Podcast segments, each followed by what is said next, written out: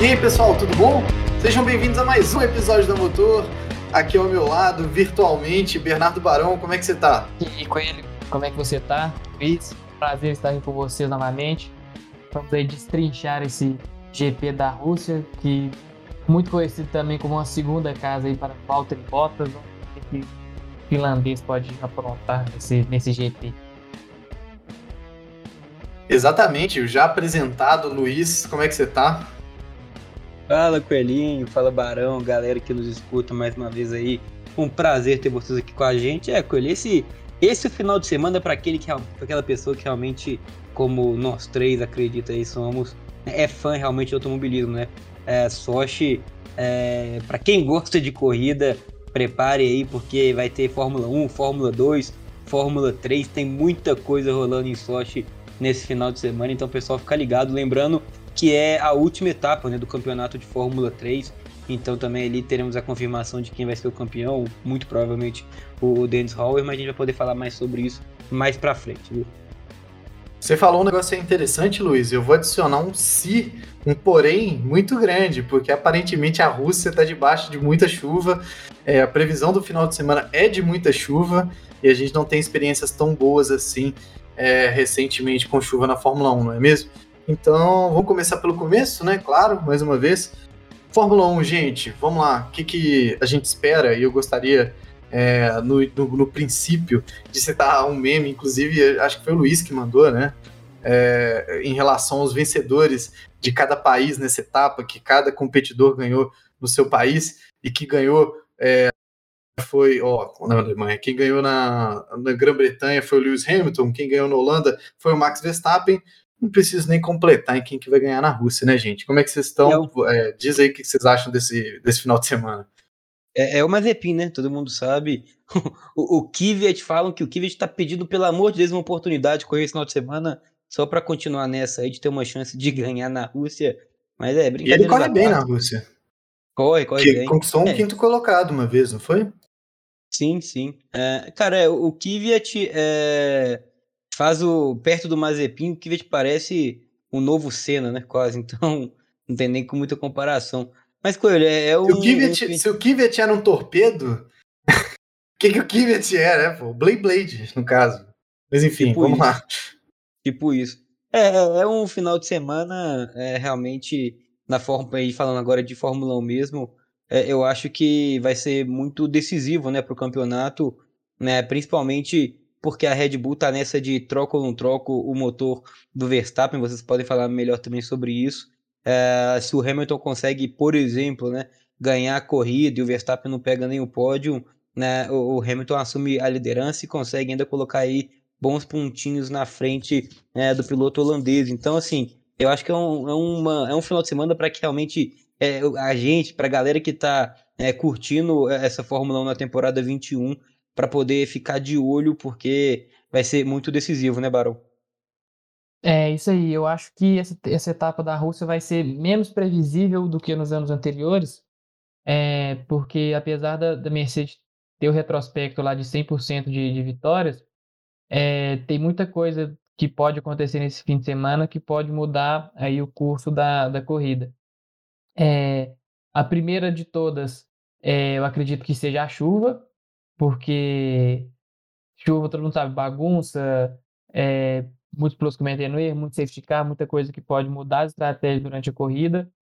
E em segundo, é, a Red Bull está mais próxima esse ano, um pouco mais próxima, da, um pouco mais próxima, não, né? Está até melhor do que a Mercedes nesse ano. É, as características da pista podem beneficiar um pouco a Red Bull, então esse é um fator que fica aquela incógnita em quem a gente aposta para a equipe favorita, apesar de eu acreditar que a Mercedes tem um leve favoritismo nesse, nesse, nesse quesito. E outra coisa é a questão da punição do, do Verstappen, que a gente pode abordar esse assunto um pouco mais para é, frente aqui no programa, discutir mais de, maneira mais ampla, mas é, o fator de se, se ele troca o, o motor ou não troca e larga lá no fundo do grid, é, se vai chover. Às vezes a previsão de chuva para o fim de semana inteiro uh, é de chuva. É, o Verstappen é um piloto bom na chuva. Às vezes a Red Bull opta por trocar o motor, sabendo que ele pode fazer uma boa corrida de recuperação. Então, acho que tem muita, muitos caminhos que a gente pode destrinchar aí ao longo do programa hoje.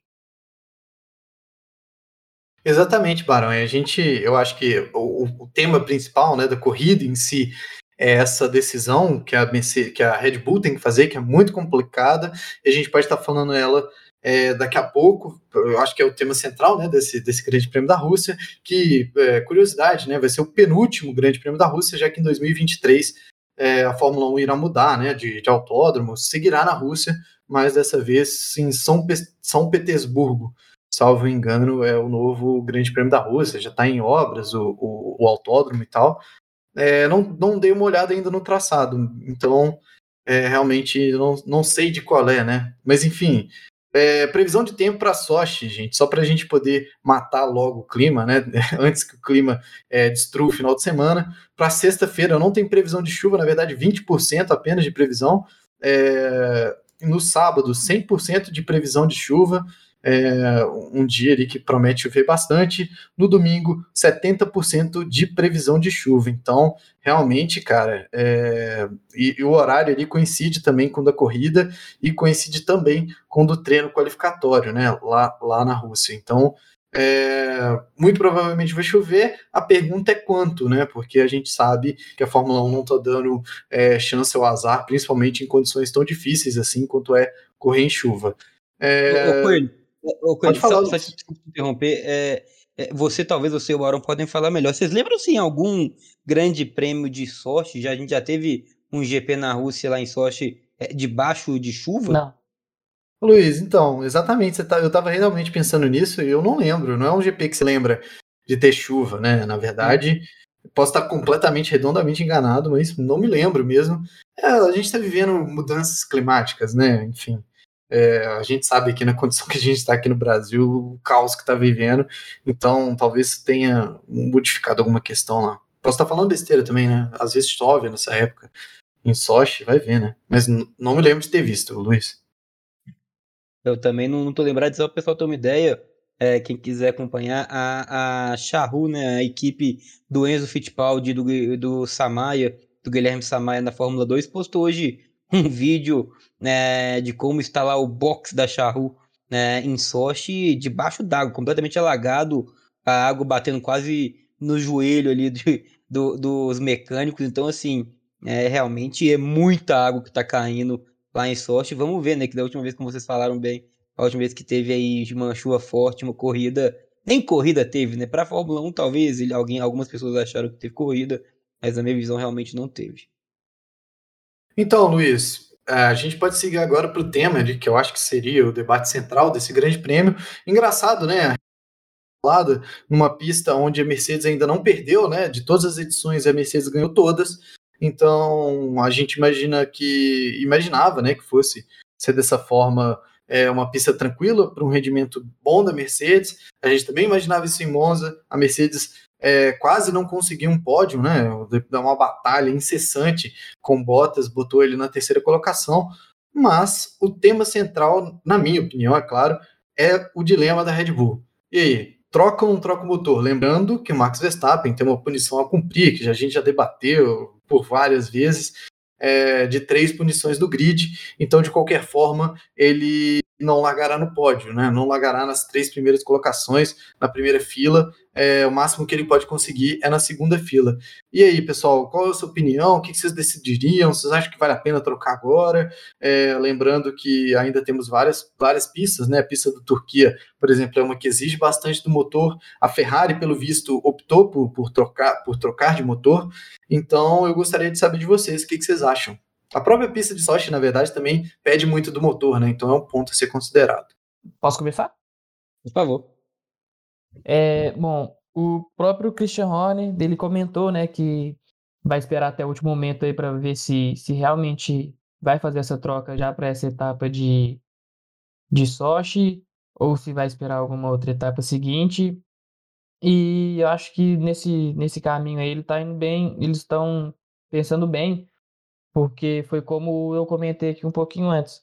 É, existem muitas variáveis nessa, nesse, nesse GP de, da, da Rússia desse ano. Ele está completamente diferente, muito mais imprevisível do que foi nos, nos anos anteriores. É, a gente tem que lembrar também que uma das razões da Mercedes ter ganhado lá todos os anos é porque a, a Rússia entrou no calendário em 2014, a Mercedes começou a dominar a categoria, começou a sobrar na Fórmula 1 também em 2014, e até o início de 2021 ainda não tinha uma equipe que conseguia fazer frente a ela. Então, muito dessa vantagem da Mercedes lá na pista tem a ver com isso. É, essa vantagem pode cair um pouco por terra por, pela é, a Red Bull estar mais parelha. E o que acontece? Se o Verstappen, por exemplo, faz uma pole, é, aí ele largaria de quarto lugar, é, talvez não seria tão bom assim para a Red Bull já fazer a troca do, do motor. Por quê? É, Sochi tem uma das maiores retas do, do calendário, na reta principal ali. O ponto até a primeira frenagem é muito grande, então o piloto que vem atrás, ele pode aproveitar muito bem o vácuo do piloto que larga à frente, pode tentar fazer um ataque na primeira curva. E vale a gente lembrar aqui também que o Verstappen tem largado muito bem esse ano. Eu não me lembro de ter alguma corrida aí que ele, que ele largou mal, assim. Então, seja mais um fator que, que conta a favor dele. É, tirando é, isso, é, a parte disso, se ele faz uma classificação ruim e não chove, hum, acredito que a, que a Red Bull é, aí vai trocar o motor dele. Se ele faz, classifica em terceiro, por exemplo, terceiro, quarto, aí com a punição teria que ir para sétimo, então acaba trocando tudo uma vez, vai lá para o fundo e tenta fazer uma corrida de recuperação. E se chover, é, eu acho que a Red Bull arrisca sim, também de qualquer forma, uma troca no, no motor. Verstappen é muito bom na chuva, é, chuva costuma dar muita bagunça, aí a Red Bull também pode abusar um pouco na estratégia, coisa que eles também são, são muito eficientes, e de repente numa corrida aí caótica, o Verstappen pode conseguir acabar buscando um pódio, assim como o Bottas fez, saindo do fundo do grid. Ô, e aí, Luiz, o que, que você acha? Não, eu até pedi a sua opinião primeiro, que eu gosto de escutar vocês. Manda lá, por favor. Pois é, até interessante, né, você ter deixado eu falar agora, porque eu acho que eu tenho uma, opinião que é muito próxima do, do, do, Barão também, do Bernardo, só que eu, eu tenho uma divergência em relação à chuva. Eu acho que corrida de chuva é muito perigoso para alguém, principalmente que acabou de trocar um material, né, porque a bagunça, no meu ponto de vista, acontece na parte do fundo do grid, é muito difícil com raras exceções você ver alguém é, dar uma fechada estúpida, alguma coisa do tipo que coloca é, os pilotos em risco, algum erro grotesco, como foi o do Bottas, né? Justamente na chuva no Grande Prêmio da Hungria. Então, por, várias, por raras vezes esse tipo de problema acontece. O Verstappen vai ter que bater muito braço, né? Saindo da última posição, vai ter que passar por. É, na largada ele já deve, né? Deixar alguns carros para trás, mas ainda vai ter que passar por Tsunodas, vai ter que passar por é, vários outros pilotos que não vão ceder a posição de forma é, tranquila para ele vai ter que ter uma boa estratégia de pitch e isso é muito complicado. Mas de forma geral, eu acho que o circuito de Sochi sem o motor é, que está rendendo bem, que está é, respondendo, um motor que vai deixar na mão, eu acho que é um risco muito grande. É um, é um circuito que se pede muito do motor. Então eu acho que vale a pena para a Red Bull botar na balança, né? A probabilidade dele abandonar o carro, é, dele abandonar a corrida é qual? Né, se ele seguir com esse motor. É, é, o motor está no ponto de, de, de, de, desistir, de, de estragar. E a gente viu também que é, o rendimento da, da Red Bull, por mais que abaixo, né, é, já é considerado abaixo para o Autódromo de Monza, ele ainda assim eu achei que ele não estava correspondendo, o motor não estava 100%, e tanto que eles não conseguiram reduzir em nada né, a distância para o a distância para o Bottas e nunca ameaçaram, nem nada do tipo. Mas vamos ver, né? Podem ter escondido o jogo, podem ter evitado um desgaste maior. O próprio Verstappen decidiu por não trocar, né? A Red Bull, na verdade, decidiu por não trocar. Então acho que é uma grande incógnita. Eu, Gabriel Coelho, né? Não tenho nenhuma responsabilidade em relação à Red Bull. Eu acho motor, mas muito cuidado na pista na chuva, porque é, é, onde os problemas acontecem, principalmente largando do final do grid, é, tendo que ultrapassar tanta gente, né? Sochi, que é um autódromo que tem opções de, de, ultrapassagem, principalmente nessa reta que o Barão comentou, mas não é exatamente o circuito mais fácil do planeta de ultrapassar, até porque, por mais que seja um circuito, ele tem algumas características de circuito de rua, né? Os muros bem próximos em, algum, em alguns momentos, que não deixam margem para o erro. Mas e aí, Luiz, o que, que você acha? Cara, é, eu, eu concordo, é realmente, é, e, e, falo mais, né? Eu acho que essa, é, essa possibilidade, essa mexida é, de quando. É, é assim, que a, que a Red Bull precisa fazer essa mudança no motor, isso aí todo mundo já sabe, né? Isso não é novidade. É, quando ela vai fazer isso aí, realmente, eu acho que vai. Se ela consegue acertar, né? E tem talvez um pouco de sorte, quem sabe aí. Vai que o Verstappen troca esse motor e, quando ele começa a se aproximar, não sei, talvez troca o pneu e aí ele consegue uma, ter uma bandeira amarela, algo do tipo, algo que ele possa se aproximar realmente dos líderes. É, eu acho que, que vai depender um pouquinho da sorte também, sabe? Mas é, eu acredito que a Red Bull vai fazer sim essa troca agora na Rússia, é, em Sochi, e aí eles vão apostar realmente né, numa corrida de recuperação, o Verstappen tendo que ultrapassar aí, é, quem sabe, é, vai lá uns, uns 16 pilotos, lembrando que um deles ele vai passar com certeza, que é o Pérez, que provavelmente vai estar em décimo, ou então em nono, que é onde ele fica normalmente, e aí o, o Verstappen vai, essa colocação, perdão, essa posição, ele já vai ter de graça. Agora eu queria lembrar uma coisa sobre Sochi. É, quando falam de grande prêmio de Sochi, grande prêmio da Rússia, é, eu, eu, sempre lembro daquele incidente, né, aquele acidente, na verdade, entre o Kimi Raikkonen e o Valtteri Bottas. Né? Vocês se lembram disso? Coelho, Barão, é, aquele acidente entre os finlandeses, a narração, na época, se não me falha a memória, acho que até do Kleber Machado, falando, ah, os pilotos finlandeses, os pilotos finlandeses, e eles ali estão primeiro brigando para passar o Pérez, que estava de Force India, é, já com o pneu bem gasto, eles conseguem, e ali o, o Raikkonen, se não me engano, agora eu não lembro, acho que é o Raikkonen que erra e dá no meio do Bottas, e na corrida seguinte teve um outro acidente entre os dois. É, é bem marcante para mim isso, viu? E para vocês. Ô Luiz, eu acho que eu tô lembrado, o Bottas estava de Williams nessa época? Isso, exatamente, exatamente. Sim, sim, sim. Bottas promessa, né, na época, pô, tava andando muito bem de Williams, né, uma Williams que ainda andava muito, aproveitava muito esse circuito de Sochi também, é... Cara, eu, será que era mesmo o Kleber Machado? Porque eu me lembro, você comentou da narração, me veio. Na hora que você falou, eu tinha pensado no Bottas na Mercedes, mas aí você falou da narração, ele comentando da geração finlandesa, né? Então, e, é, me veio a memória. E aí, Barão? É, eu acho que os momentos que mais ficam marcados para a sorte são essa questão de, de acidentes mesmo, né? Igual a questão do, do, da torpedada do Kvyat no Vettel, que foi até o que resultou depois, foi uma das razões para ele ter saído da Red Bull e ter dado espaço para o Verstappen lá em 2016. É, mas é interessante ter citado o Bottas, porque eu acho que o Bottas vai ser um ponto, pode ser um ponto chave aí para para Mercedes na nessa etapa, porque a gente sabe ele anda muito bem lá, ganhou lá em 2017, ia ganhar em 2018, mas a, Mercedes pediu para ele entregar a posição para o Hamilton. No ano passado ele venceu lá também. E ele pode aí tirar pontos importantes do, do Verstappen, caso o Verstappen não faça essa troca dos, dos, do motor e lá um pouco mais na frente no grid. Ele pode ali sustentar bem, pode servir como um bom escudeiro para o Hamilton como também, por outro lado, ele pode acabar atrapalhando um pouco o, o lado do, do companheiro de equipe, porque se ele larga, ele já não tem mais o contrato com a, com a Mercedes, né? No ano que vem ele vai estar na, na Alfa Romeo, tem aquele contrato de mais de um ano, é, tá assim, digamos, sem nenhum peso nas costas. E se ele estiver liderando ali, será que ele. Eu, eu para mim, não tem, eu não tenho dúvidas de que se o Bottas vem primeiro e o Hamilton em segundo, vai ter alguma é, ordem de equipe pro, pro Hamilton passar.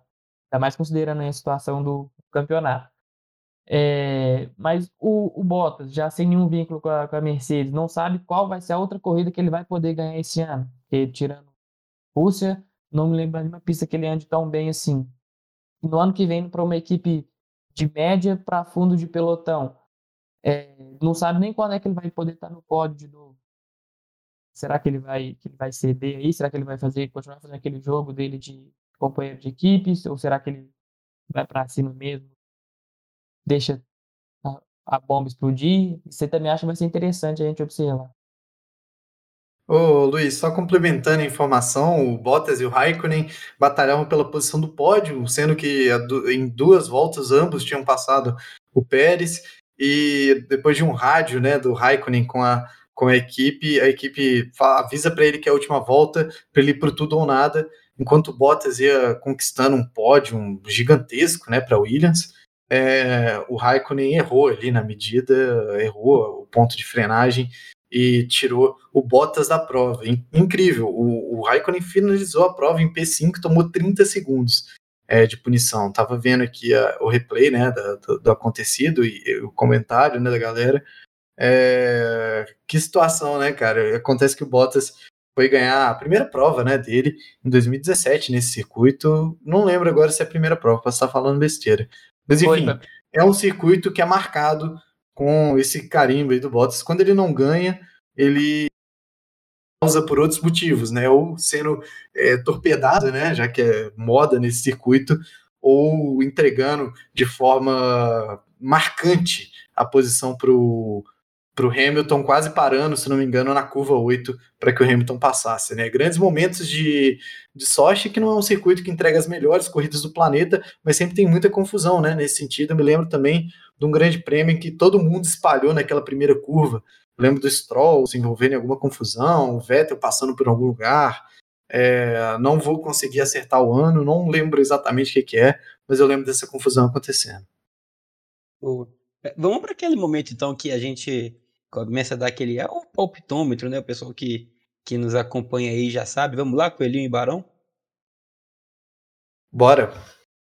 Então vamos lá, vou começar já aqui para lembrarmos certinho. Começar por você, Barão. É, no Qualify para você, quem você acha que vai largar ali nas três primeiras posições é, do grid? Já lembrando, né, se você achar que, por exemplo, é, o, o Verstappen vai trocar de motor, então nem considera, porque aí ele não tem condição de largar no top 3. Mas vai lá, Barão, por favor. Tá, então eu vou, nesse, nesse palpitômetro aqui, eu vou colocar o Verstappen é, larga no entre o top 3, porque o Cristiano comentou que só vai, vai decidir as coisas mesmo depois da classificação, então até então as, a, o motor teoricamente não seria trocado. Então acho que dá Bottas, Hamilton e Verstappen. Oh, não botando Bottas no bom momento do Valtteri Bottas uh, na, na, na Mercedes. E aí, Coelhinho? Então, Luiz, eu acredito também no bom rendimento do Bottas, mas aí eu fico na dúvida. Bom, vou, vou seguir a pedida, acho que Bottas na primeira, é, o Lewis Hamilton larga da segunda posição e aí, né, com a punição do com a punição de motor, né, do caso, na sob o Max Verstappen, ele cede a terceira posição conquistada com muito suor para Lando Norris. Ô, ô Luiz, eu, eu esqueci que, que o Verstappen poderia ter punição de das três posições também, então não tem como eu colocar ele em terceiro, não.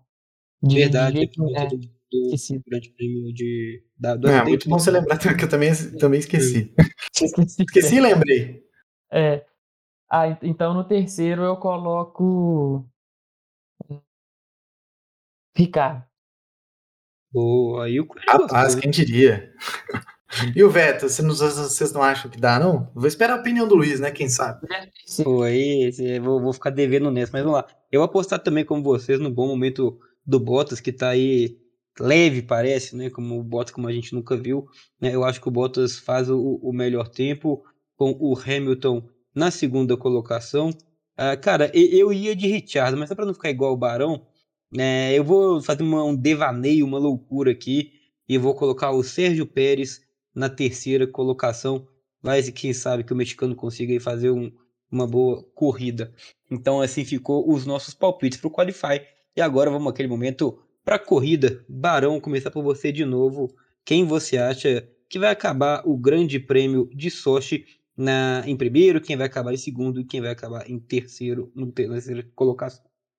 Eu votaria no, no Bottas para P1, mas eu acho que só vai acontecer se tipo se ele abrir uma distância muito, muito, muito, muito grande do Hamilton é, durante os instintos é, porque caso contrário, igual eu comentei, eu, eu acho que, que vai acabar acontecendo ordem de equipe né, na Mercedes, assim como também se a situação fosse na, na Red Bull, eu acho que aconteceria.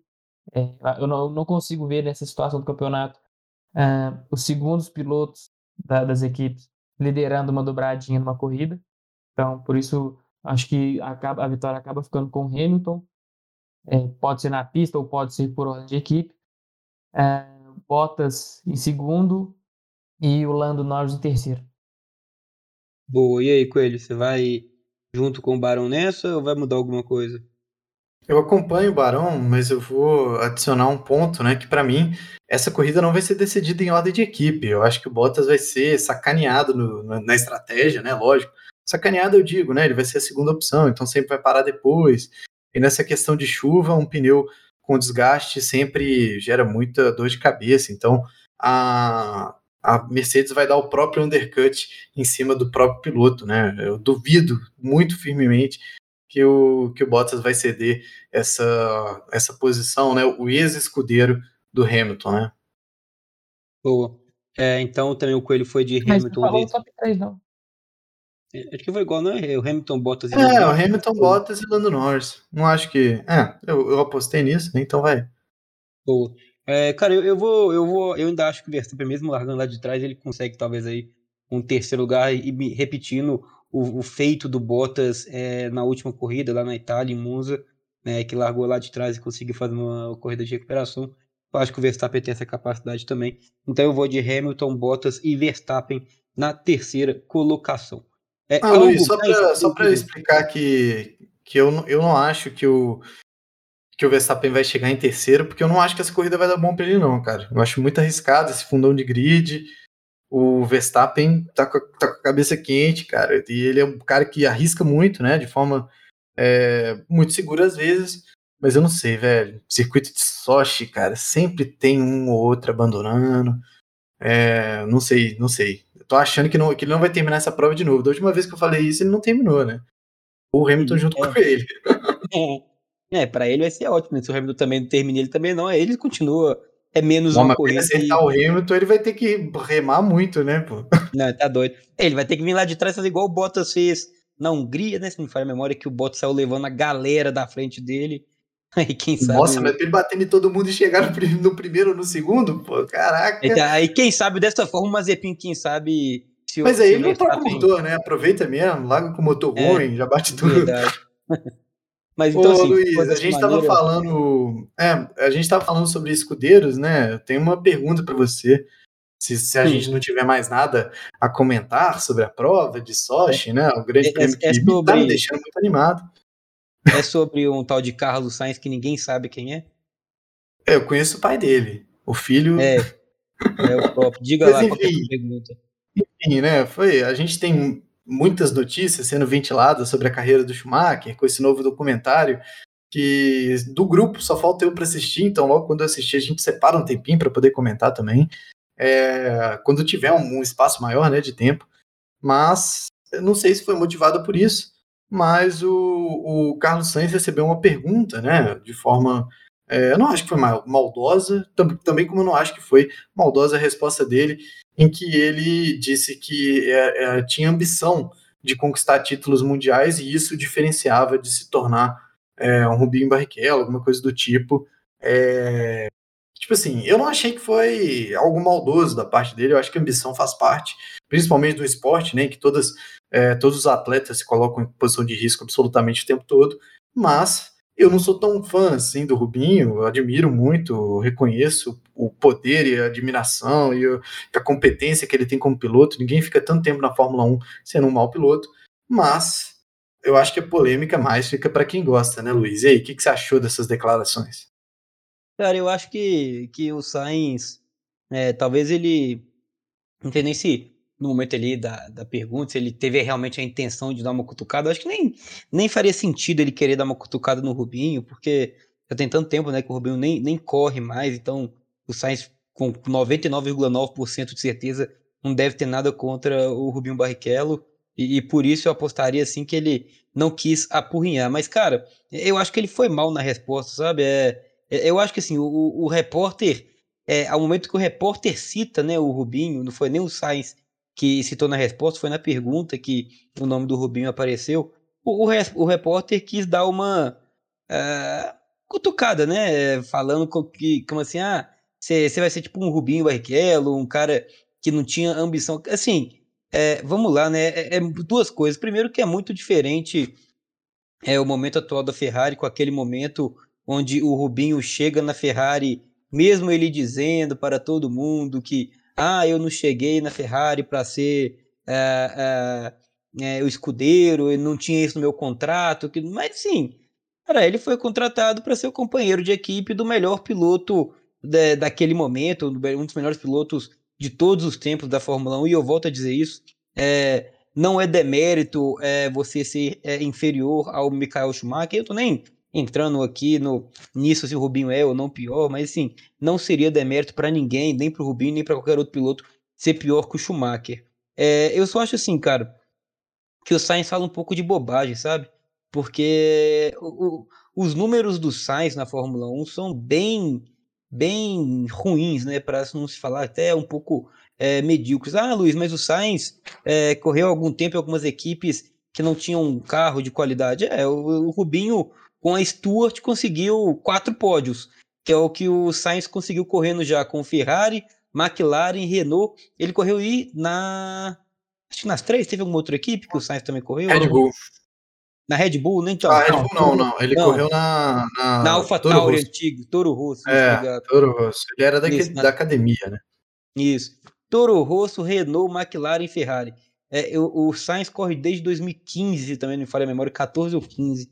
Então, assim, é um cara que já tem uma boa experiência, já tem muito tempo e tem até hoje quatro pódios, né? O Rubinho né, teve quatro pódios com a Stuart, cara.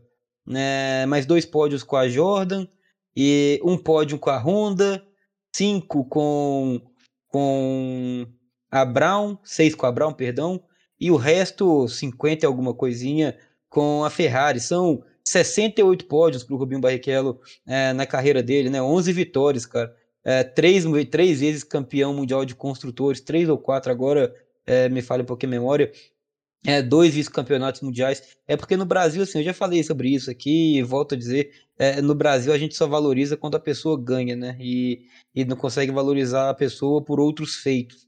É, o Rubinho, como você bem falou, ele é um cara que ficou muito tempo na Fórmula 1. Então, assim, eu acho que o Sainz poderia ter respondido essa pergunta é, de uma forma mais, mais leve, sabe? É, é... Caiu na pilha, né? Caiu na pilha. É, eu exatamente. acho que a pilha, na verdade, nem existia. Eu acho que ele se sentiu ofendido. Eu entendo o, o, lado da pergunta do repórter. É, é uma, é uma conduta normal da Ferrari. A gente sabe disso. Eu torci pro Vettel na Ferrari. E a gente sabe, cara, que a Ferrari, quando bota na cabeça que um piloto vai ser o primeiro, não tem muita discussão, cara. E também na Mercedes, na, na Red Bull, é comum. E com todo respeito ao, Sainz, né, quando o Rubinho chega na Ferrari, né, o Schumacher já era duas vezes campeão mundial, né? Uh, o Sainz chega para disputar ali com o Leclerc, que óbvio, a gente sabe que o Leclerc tem um carinho maior pela, é, da Ferrari pelo, pelo piloto monegasco, mas assim, cara, ele tá competindo com o Leclerc e tá começando sua carreira agora também, né? É, é muito diferente do Rubinho chegando em 2000, né, na Ferrari, é, para com aquele Schumacher que tinha sido contratado dois anos antes para ser o cara para fazer a Ferrari voltar a ser aquela Ferrari vitoriosa, uma Ferrari que já tinha algum tempo que não ganhava. Então, assim, é, é muito diferente, né? Eu acho que não tem nem comparação, não tem nem comparação também entre os pilotos. O Sainz nunca vai ser é, o Rubens Barrichello, né? os números dele já provam isso, ele não vai ser, até porque ele é pior do que o, do que o Leclerc também. Então, assim, é, eu, eu acho que o Sainz ele, ele foi mal porque eu, eu não sei nem se foi na, na maldade ou na falta de experiência, ele, ele caiu, ele respondeu o que o, o, o repórter queria, né? Talvez para dar aquela, aquela manchete bacana para os sites, para os jornais. É, eu não acho que o Sainz foi bem, não, viu, Coelho? E citando manchetes históricas do jornalismo, Sainz ou Rubinho Barrichello, só o tempo dirá quem é melhor, né? E aí, Barão, o que, que você acha dessa história toda? Pô, essa, essa manchete é sinistra. É muito nisso que o, que o Luiz falou também. É, eu não acho que a intenção do, do Sainz foi é, menosprezar o Rubinho, tanto que é que quem, quem colocou o nome da, do Rubinho no meio da, da questão foi mais o, o repórter. É, e o repórter, acho que tenha sido o repórter que tenha colocado é, Rubinho naquela situação como, como segundão tal, e acho que o Sainz só quis falar assim, não, não é isso que eu quero para mim, eu quero ser campeão tal, que, que ele queria um desfecho diferente para a carreira dele. Eu não vejo tanta maldade assim, apesar da, parte do Sainz, apesar de ter soado um pouco mal. Mas eu concordo com isso com o que o Luiz falou, até porque para chegar no nível que o, que o Rubinho foi, é, tem que ser. tem que remar muito. É, apesar de não ter tido títulos, é, a passagem do Rubinho na Ferrari ali entre 2000 e 2005 foi fundamental também para a Ferrari emendar aquela sequência de, de títulos, né? É, se não, talvez se não fosse o Rubinho, muito daquilo tivesse acontecido. Então acho que tem que dar o devido crédito para ele. Exatamente, Barão. Então, só para terminar o papo de Fórmula 1, né, avançar para as outras categorias que vão ter com certeza o destaque devido, né, desse final de semana. Vou terminar com algumas notícias curtas, né, falar por alto aqui para que você que está escutando a gente fique informado. É, o David Kuta detonou o Tsunoda, né? Falou que para ele podia fazer logo as malas e ir embora, né? Uma opinião parecida com um amigo nosso, não falo quem é, mas ainda dentro do assunto Red Bull, né, da equipe Red Bull, o Sainz disse que o contrato dele, né, com validade curta, não bota mais pressão sobre ele, que eu sinceramente discordo veementemente, eu acho que ele está cedendo bastante a pressão, andando muito mal, e esse contrato de um ano pode se tornar ainda mais curto, a gente conhecendo a Red Bull como conhece, né? E isso serve também ainda mais com um cara tão forte né, da Red Bull como o David Cool tá falando. Ainda mais, né, numa questão mais polêmica, né, o Prost andou falando no final de semana inteiro que acha um absurdo essa questão de grid invertido, mas que eu não tenho escutado a Fórmula 1 cogitando isso, né, ele deve ter alguma informação além que a gente, né, afinal ele é o Prost, mas é o Brown, né, o famoso Ross Brown, por outro lado, elogia a postura encorajadora da Fórmula 1 em testar coisas novas, não necessariamente falando apenas sobre o grid divertido, mas como a corrida em sprint, é, essa, essa mudança para motores híbridos e coisas do tipo. É, vocês têm mais alguma coisa a adicionar, pessoal? A gente já pode seguir para as categorias satélites da Fórmula 1. Não, por mim podemos. Pode, pode tocar o barco. Então vamos lá, né? Tocando as fórmulas. Fórmula 2, a gente é, vai ter é, nesse final de semana. É, é, caraca, falei de Fórmula 2, eu até fiquei um pouco ô, desanimado, filho. sinceramente. Hum. Então, desculpa, só passar os horários da Fórmula 1 desse final de semana, pode ser? Ah, beleza, aproveita e passa das é. outras categorias, né, já que a gente vai estar tá falando delas. Bom, vamos lá. É, sexta-feira a Fórmula 1 tem é, o primeiro treino livre na sexta-feira às 5 e meia da manhã. É, lembrando que é sempre aqui no horário de Brasília, né? Então, para o treino livre 1 às 5 e meia da manhã, o treino livre 2 às 9 horas da manhã também da sexta-feira. No sábado tem o treino livre 3 às 6 horas da manhã, o quali, o qualify, classificação às 9 horas da manhã, a corrida no domingo às 9 horas. Agora a gente vai entrar aí no tema da Fórmula 2. A Fórmula 2 tem o treino livre é, da sexta às 4 horas da manhã, é, a classificação acontece também na sexta às 10 e 25 da manhã. É, no sábado tem a corrida 1 às 5 e meia da manhã, a corrida 2 às 10 e 45 da manhã e no domingo a corrida 3 acontece às 5 e 20 da manhã.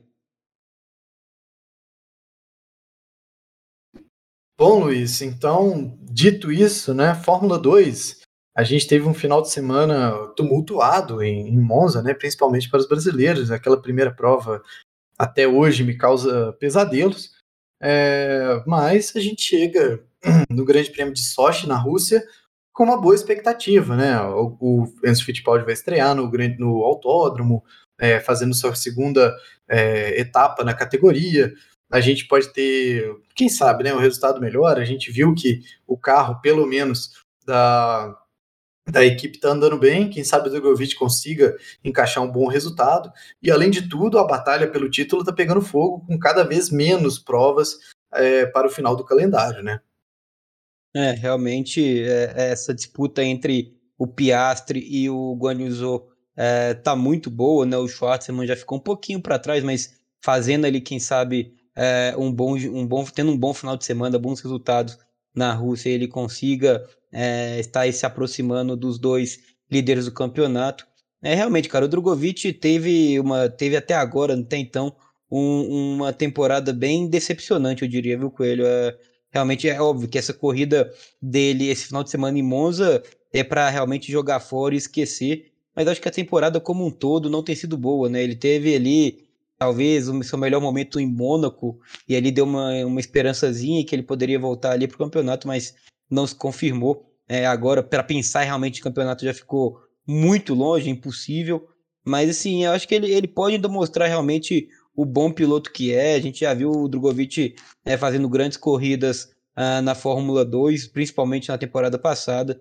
É, quem sabe ele não consiga, você falou bem, né? A equipe dele tem um bom carro, a gente vê pelo seu companheiro Guan Yu é, na segunda colocação com 134 pontos, o Drogovic tem apenas 59, então a diferença é muito grande. Quem sabe, né? O, o Drogovic não consegue aí voltar para o campeonato. Pensando em em Enzo Fittipaldi. É, é isso, é a segunda vez que ele vai estar tá tendo esse contato com o carro. É, a gente, ele teve, cara, um bom desempenho para um estreante é, e numa equipe é, lá de trás do grid, que é a Charru. É, o, Enzo teve um bom final de semana, um bom desempenho é, da corrida de Monza. Se não fosse os erros que a sua equipe cometeu, ele teria conseguido pontos, sendo fazendo coisa já grandiosa para a sua equipe mas não foi dessa vez ainda. Quem sabe aí agora em Sochi o Enzo também não consiga marcar ali seus primeiros pontinhos na categoria, né, Barão? É, isso aí. A minha expectativa para essa corrida da, da Fórmula 2 uh, é, em Sochi, eu acho que vou ficar com os olhos mais atentos ali entre, claro, entre o, o Porsche e o. Ó, entre o Piaf e o Joe, que estão ali disputando, são os, os mais. têm maiores chances de título, né? São os dois líderes. Mas acho que é importante também abrir o olho para o Theo Pourchaire, porque apesar dele estar tá um pouco mais atrás no campeonato, está em quinto lugar, ele e o Guano Joe são os dois pilotos que estão sendo aí ventilados, aí estão sendo especulados para poder ocuparem a última vaga na, na Alfa Romeo. É, o Joe, muito por conta do, do patrocínio chinês que ele leva, se eu não me engano, são cerca de 30 milhões de dólares. É uma grana que vai cair muito, cairia muito bem para a Alfa Romeo. É, e o Theo Pucher, ele é piloto da, da academia da, da Sauber. A tem um pouco, um pouco próximo também. É, antes de se chamar o Romeo, a equipe se chamava Sauber, então tem ali uma certa proximidade. E essa reta final do campeonato vai, vai decidir muito, muito disso. É, o Porsche é novo, tem, se eu não me engano, acho que 18 anos. É, se, se chegar na Fórmula 1 já no ano que vem, é um passo assim, muito, muito grande para a carreira dele. Vai chegar lá muito novo ainda, talvez não, é, seja um movimento até considerado um pouco precoce, mas o desenrolar aí é. Eu acredito que esse, esse contrato já deve estar quase finalizado. Assim, é, já está chegando no final do ano aí. Eu não acho que a, que a Alfa Romeo ia demorar até, por exemplo, o final da temporada para ver qual dos dois, assim, por exemplo, chegaria na frente. Até porque a vantagem do Joe é, bem superior à do, à do Pourchaire, são mais de. são quase 40 pontos. Então, mas acho interessante a gente observar assim, como é que vai ser o desenvolvimento 2. Eu, particularmente, acho que o, que o Joe esse ano está é, andando bem. Ele tem mostrado serviço na, na Fórmula 2. Tem sido um dos melhores pilotos na, na categoria esse ano. Não sei se vinga na Fórmula 1. Até porque no ano passado, o ano dele, a própria ano na Fórmula 2 foi um pouco apagado. É, talvez possa ser uma promessa que não vingue, talvez pode ser, mas considerando os resultados que nós temos hoje, é, que as, e ainda mais as equipes de Fórmula 1 que olham para a categoria de baixo que ela vem, ela vem o, o chinês aí entregando resultados bons, resultados sólidos, consistentes. Então talvez acabe sendo uma boa aposta para isso. Eu diria até que a diferença de pontos, Barão, não é a maior diferença que vai pesar é, para a escolha do piloto, viu? Eu acho que tem uma diferença de cacife aí que vai poder estar tá colocando o Guanyu Zhou numa posição de estar tá guiando a Fórmula 1 no ano que vem. Engraçado também, o Luiz Barão, que o Oscar Piastri também mira o posto de piloto reserva da, da, da Alpine, né? Para que até em 2023 ele possa estar tá buscando alguma vaga, né? A gente sabe que, que o Fernando Alonso, por mais que esteja desempenhando muito bem e seja um grande piloto, ele tem ali né, uma, uma data mais extensa né, de, de, de validade, né, assim, mais curta, né, de validade, se assim posso dizer, estar tá sendo desrespeitoso, né, ele é um piloto mais velho, e a Fórmula 1 caminha cada vez mais para pilotos mais novos, né, com contratos duradouros e coisa do tipo, para se, se criando dentro da casa, não é mesmo, Barão? Curioso esse, esse ponto aí do Piastri estar tá cobiçando essa, essa vaga de piloto reserva, porque piloto reserva na, na Fórmula 1 meio que não tem muita muita utilidade, assim, povo usar a grosso modo, assim. Ainda mais agora, né? Que não pode fazer treino, não pode fazer teste, graças ao teto de gastos, né? É, os, os testes estão muito reduzidos e tal. É, então, o Piastri acabou de chegar na, na Fórmula 2, está fazendo uma temporada sensacional também. Se ele ganha esse ano, é, não tem sentido para ele continuar na Fórmula 2. Você não vai ficar por dois anos numa categoria de base, sendo que você já foi campeão num, num ano. É, mas aí se ele vai para a Alpine no ano que vem como, como piloto reserva, é, até que ponto isso aí pode ser, ser bom para a carreira dele? É, eu acho que, claro, se ele for ficar como piloto reserva e ainda for disputar o campeonato por fora, seja, sei lá, às vezes da Super Fórmula japonesa, que a Red Bull às costuma mandar alguns dos pilotos deles para lá quando, quando, eles saem da Fórmula 2. É, o Gasly fez isso, o, o Vips, que seria colocado no lugar do, do Tsunoda é, ia fazer, é, chegou a, ia fazer a, a Super Fórmula por exemplo, passado, mas acabou tendo problemas por causa do Covid, o campeonato não rolou. Enfim, então, até que ponto seria bom o ficar ali parado, meio que em escanteio, de repente ele acaba perdendo ritmo corrida ou coisa do tipo, e não pode não ser uma jogada muito boa para ele. Você comentou um negócio interessante, Barão, é, essa questão dele, é, se for campeão, né, caso se consagre, não seguir na Fórmula 2 é algo que eu acho completamente lógico, cara, porque você foi campeão numa categoria, você vai sair com seu nome por cima, se por acaso, se porventura, né, ele vem por competir em mais uma temporada na Fórmula 2, ele não desempenha da mesma forma, ele não ganha, ele não é campeão, ou tem um resultado desastroso, uma temporada ruim, são coisas que acontecem, né, a gente sabe, é, o esporte é um campo minado, ainda mais na Fórmula 2, em que os carros é, não têm uma disparidade gigantesca, ainda tem o grid divertido.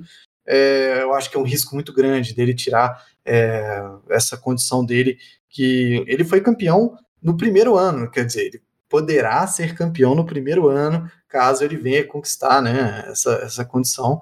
Então ele, ele ganhou, se eu não me engano, no ano passado, né, que ele ganhou a Fórmula 3, e vem de uma campeão da, da Renault Eurocup de 2019. Então ele vem de seguidas conquistas. Esse ano dele a mais na Fórmula 2, eu realmente não acho que é de boa pedida. É isso. É, vamos passar a classificação então rapidinho uh, da Fórmula 2, a classificação uh, do Mundial de Pilotos, mesmo Barão. Pedir para você passar para a gente como está aí o top 10 nesse momento na Fórmula 2, por favor. Então, o primeiro colocado aí é o Oscar Piastri, com 149 pontos. Em segundo, o Guan Zhou, com 134. Terceiro, Robert Schwarzman, companheiro do Piastri, com 113 pontos. Dan Tickton, quarto colocado, 104 pontos. Theo Pourchaire é o quinto, com 94. Yuri Vips, sexto, com 90 pontos. Jean Darúvala é o sétimo, com 81. Liam Lawson, oitavo, com 72. Felipe Drogovic é o nono, com 59. E o Richard Vershaw fecha o top 10 com 50 pontos. Boa. E o Coelhinho, como está o, o, Mundial de Construtores da Fórmula 2 aí antes dessa etapa de Sochi? Vamos lá, Luiz. A gente tem a poderosa Prema, né, com 262 pontos, liderando o campeonato. Aí o Enai Virtuose com 193 pela segunda posição. Aí seguido de Carlin na terceira, High Tech na quarta, a Arte Grand Prix em quinta em sexto lugar, a MP. Em sétimo, a Adams. Em oitavo, a Campos. Em nono, a Charus. Em décimo colocado, a Trident, né, que é, somou 23 pontos. A gente consegue ver ali umas posições bem parecidas, né? Do segundo colocado até mais ou menos ali a Arte Grand Prix, que está em quinto e tem 133, 133 pontos. É, outro comentário que eu gostaria de fazer, Luiz, em relação à pontuação dos pilotos, é, a gente vinha comentando alguns episódios atrás que é muito raro pilotos quiseram no final de semana é, permanecerem no top 5. E não, numa observação rápida aqui, eu não consegui achar nenhum piloto que zerou né, o final de semana, é, que foi o caso né, do Felipe Drogovic. Eu acho que acima dele, é, zerando o final de semana, só Yuri Vips no primeiro final de semana no Bahrein. Boa. Para a gente poder finalizar é, o programa de hoje, falando também aí de tudo que vai acontecer em Sochi nesse final de semana, é, nós temos o, o, a última etapa do Mundial de Fórmula 3, né? Também que vai acontecer lá em Sochi, a Fórmula 3 que também conta com um piloto brasileiro, que é o Caio Collet. É, e a gente vai ter também as corridas. Antes de tudo, vou passar aí os horários da Fórmula 3, é, que o treino, o primeiro treino livre, né, o único treino livre na verdade, é, na sexta-feira, às 2h55 da manhã, lembrando mais uma vez, sempre no horário de Brasília. É, a classificação acontece às 7 horas da manhã. É, no sábado, a corrida 1 ela vai ser às 2h35 da manhã, a corrida 2 às 7h40 da manhã, e no domingo a corrida 3 às 3h55 da manhã. Realmente, galera aí é, que quer, que consegue acordar cedo, ou então nem dormir, dependendo, né? Vai ter muita corrida bacana aí é, para a gente poder assistir nesse final de semana. A Fórmula 3, né, Barão, que conta aí com uma com o Dennis Hauer praticamente, assim, podemos dizer, né, praticamente campeão já, uh, mas o, o, Jack Dohan ainda tem chance, né, ainda está tentando uh, tirar esse título do piloto norueguês, né? É, 43 pontos para tirar em uma etapa, coisa assim, muito difícil, né? É, eu acho que do que o, o Dohan precisa, sei lá, ganhar duas, a corrida principal mais uma e ficar bem colocado numa terceira corrida e o Howard pontuar. Você tem que fazer as contas certinho, direitinho aqui para poder analisar, mas a diferença é muito grande. E a gente está comentando que, que a Prema é, é, muito, muito forte, muito poderosa, mas se a gente for olhar os outros dois companheiros de equipe do Dennis Howard, que é o o Oli Caldwell, que é o, o melhor colocado dentre os companheiros do, do ele está em sétimo, só com 92 pontos. E o outro companheiro do Hauger, que é o Arthur Leclerc, está em décimo, com 67 pontos. Então, tipo assim, é, o carro da Prema, claro, é muito bom, mas o, o Dennis está conseguindo extrair muito desse carro, está conseguindo ser muito constante. É, é surpreendente essa, essa temporada que ele está que ele tá fazendo na, na Fórmula 3.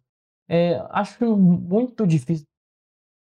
Não tem como você apostar contra ele nessa, nesse, nesse campeonato. Né? Já é a última, a última rodada tripla, 43 pontos aí, como a gente citou.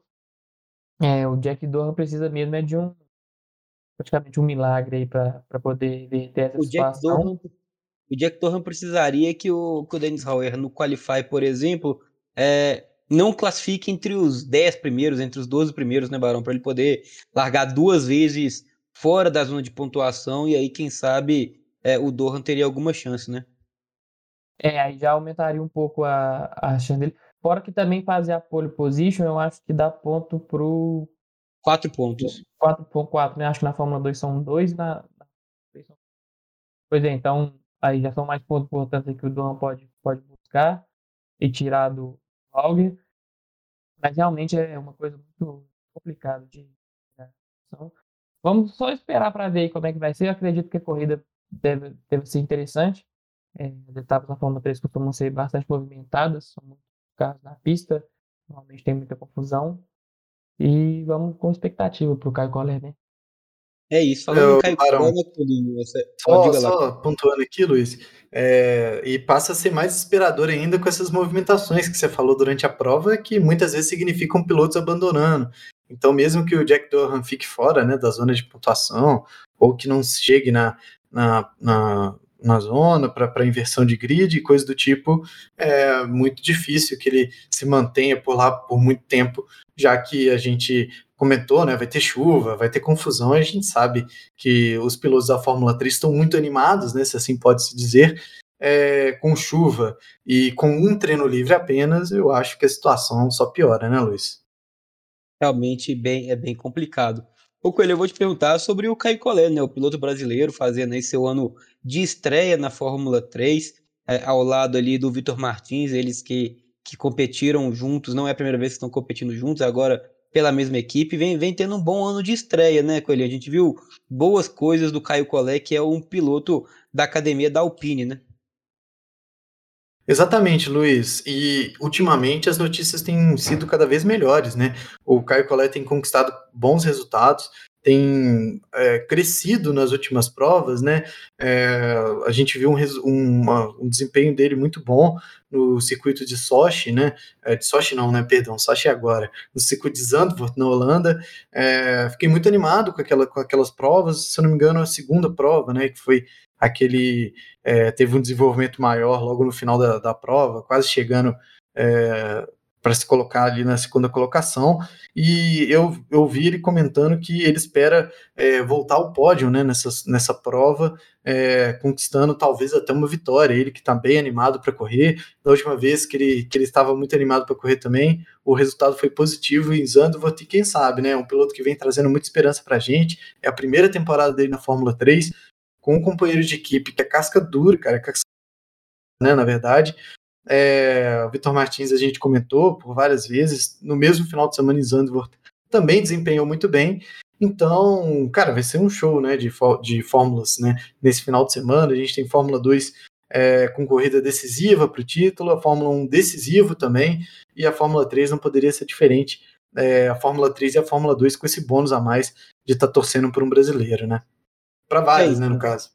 Para vários, verdade. É, lembrando, né, que, que o Caio Colenda, ele tá atualmente na oitava colocação, mas que quem sabe aí com um bom desempenho nessa, nesse final de semana em sorte, ele possa acabar a temporada num, num, top 6 ali, em sexto, em sexto lugar, é, passando aí, quem sabe, é, o, o Oli Caldwell e o Alexander é, esmolhar, né? O, o Caio Collet, que se não me falha a memória é, desse, desse grid aí atual, ele é o segundo rookie, né? Assim, assim ele só tá atrás do Vitor Martins, que também é rookie, é, e o Rook é o novato, né? E então, assim, já mostra o bom desempenho dos dois pilotos da, da, da MP Motorsports.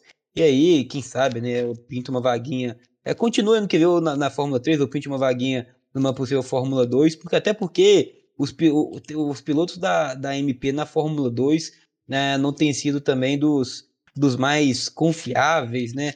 É, o, o principalmente o Verschoss, não me falha a memória, ele até vai, vai bem no campeonato, mas o, o é, não tem ido muito bem. Então, quem sabe é, a MP não possa é, é dar uma vaguinha para um dos dois ali, aí ter mais um piloto brasileiro na Fórmula 2 já galgando mais um espacinho próximo à Fórmula 1. É, então, galera, algo mais a acrescentar aí sobre Fórmula 2, Fórmula 3?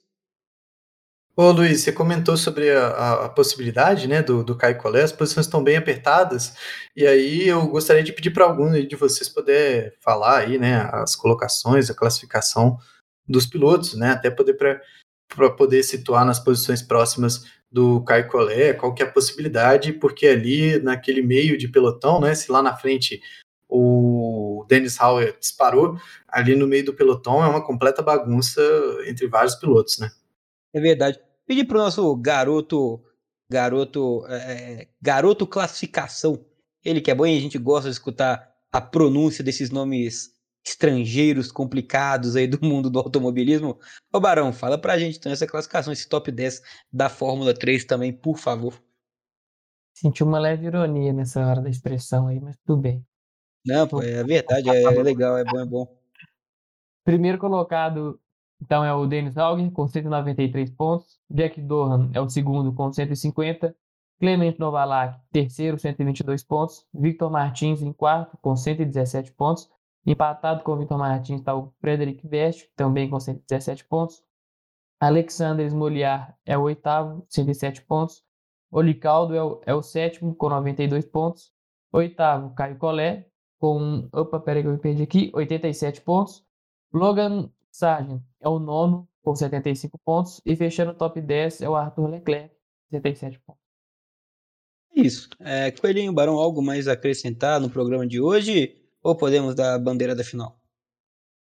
Eu acho que só esperar, né? Essa grande prova aí que a gente vai ter, pelo menos, cara, eu tô muito animado, não sei vocês, eu tô muito animado com esse final de semana de velocidade em Sochi. Não é um circuito que me deixa é, que, que, costuma me dar boas, que costuma me dar é, muita animação antes das provas, mas acho que dessa vez a gente vai ter um tempero especial em todas as três categorias. E você, Luiz, tem mais alguma coisa a adicionar?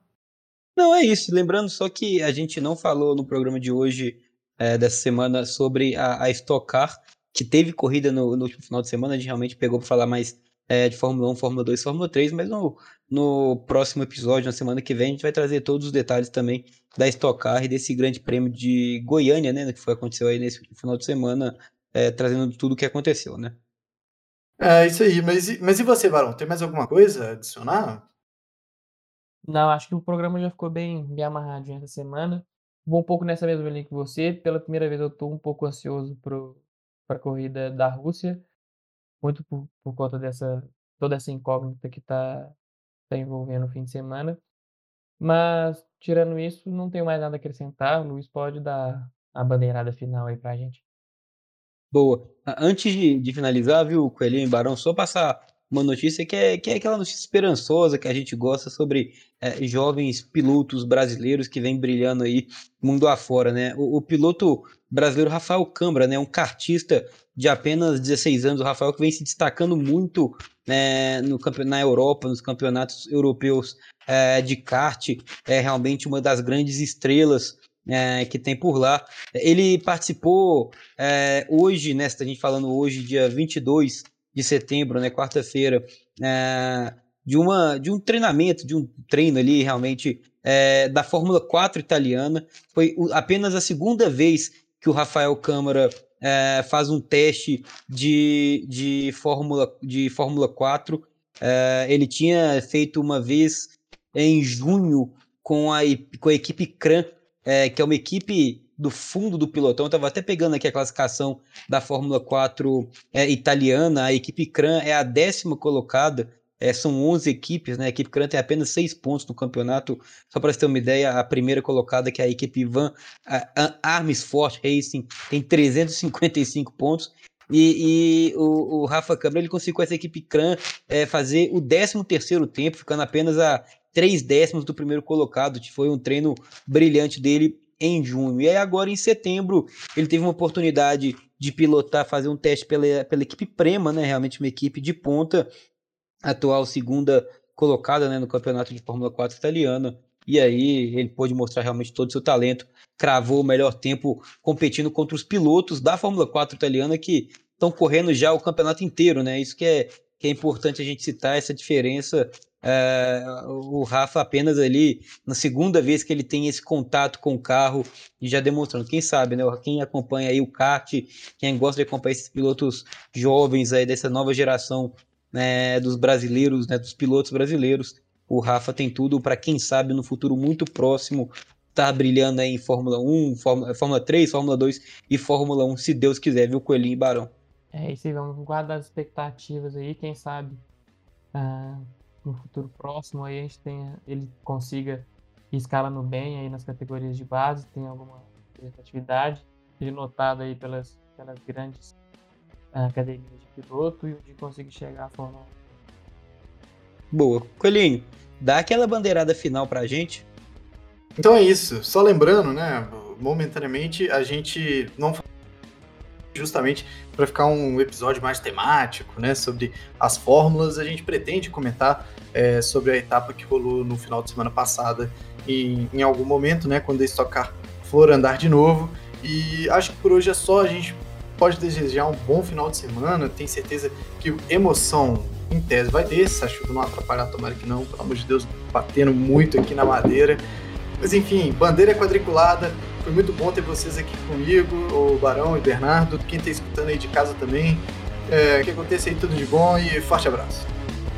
É isso, valeu galera, forte abraço pro Barão e pro Bernardo, que no final são a mesma pessoa.